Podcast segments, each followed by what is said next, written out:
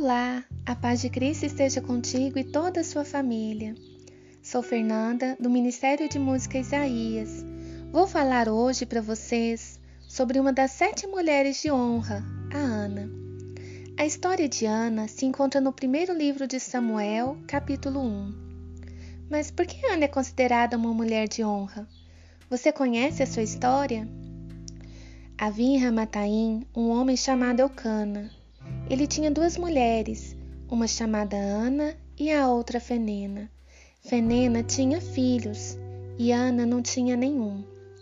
Todos os anos, Eucana subia de sua cidade para Silo para adorar e oferecer sacrifícios ao Senhor. Após oferecer sacrifícios, Eucana repartia porções para sua mulher Fenena e para todos os filhos dela, e uma porção para Ana.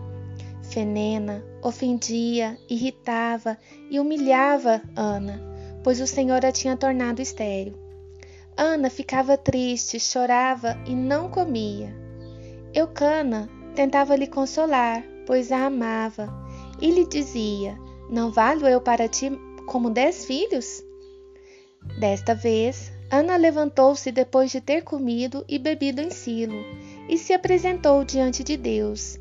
Cheia de amargura, Ana rezou e chorou muito diante de Deus e fez uma promessa, dizendo: Que se Deus se lembrasse dela, se dignasse olhar a aflição de sua serva e lhe desse um filho homem, ela o consagraria a Deus durante todos os dias de sua vida, e a navalha não passaria pela sua cabeça.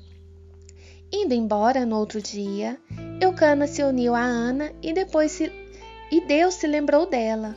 Ela ficou grávida e deu à luz um filho. E lhe deu o nome de Samuel, dizendo: Eu o pedi ao Senhor.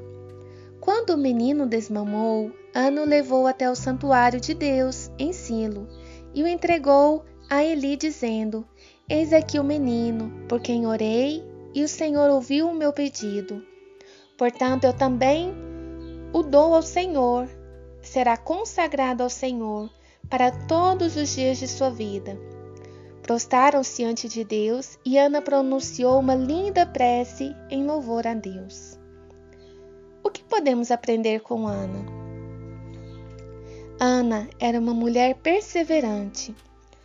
Todos os anos subia com Eucana até Silo para adorar e oferecer sacrifícios a Deus. Por mais que ela ficasse triste por ser estéril, pelas humilhações, ela não deixou de seguir a Deus. E nós, seguimos a Deus mesmo quando as coisas não saem como pedimos? Mesmo quando somos humilhados, quando estamos sofrendo, na dor, tristes, decepcionados, continuamos firmes em Deus? Que o Espírito Santo de Deus nos ajude a sermos perseverantes, assim como Ana, e não desviarmos dos seus caminhos. Outra virtude, Ana confiou em Deus. No auge da sua dor, do seu sofrimento, Ana se pôs diante de Deus e pediu a Ele, pois toda a sua esperança entregou unicamente a Deus. E nós temos confiado em Deus, falado com Deus, entregado a Ele as nossas dores, nossos sofrimentos, nossos impossíveis, nosso cansaço, as humilhações, nossas tristezas? Ou temos buscado em pessoas, em outros lugares, ou até mesmo desabafado em redes sociais, buscando lá resolver, encontrar solução para o problema? Experimente entregar o seu problema a Deus, assim como Ana fez. Só Deus pode fazer o impossível em nossas vidas. Ele nos ama, nos conhece e tem o melhor para nós. Outra virtude. Ana foi fiel a Deus. Ela prometeu que entregaria o seu filho a Deus e cumpriu. Temos sido fiéis todas as vezes que prometemos algo? Temos sido fiéis nas pequenas coisas? Num mundo em que as pessoas cada vez mais não cumprem o que dizem, peçamos ajuda ao Espírito Santo para que nos ajude a sermos fiéis sempre e em todas as situações assim como Deus é fiel para conosco.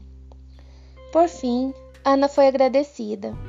Ana louvou a Deus por ter atendido ao seu clamor e pelas maravilhas que Deus fez em suas vidas. E nós, temos agradecido, louvado a Deus por quantas graças Ele tem derramado em nossas vidas? Quantas das vezes pedimos graças a Deus, Ele nos atende e acabamos esquecendo de, de louvar, de agradecer? Te convido a louvar a Deus nesse instante. Lembre, volte o seu olhar para Deus e lhe agradeça de todo o coração pelas vezes que ele te ouviu e atendeu ao seu pedido, concedendo a graça ou até mesmo o livramento. Louve, agradeça sempre, pois Deus nos dá muito mais do que pedimos. Agradeça até mesmo na dor, pois assim como diz na música, é no louvor que Deus age. Estas foram algumas das virtudes de Ana. Te convido a fazer a leitura desta passagem na Bíblia e escrever mais duas virtudes de Ana.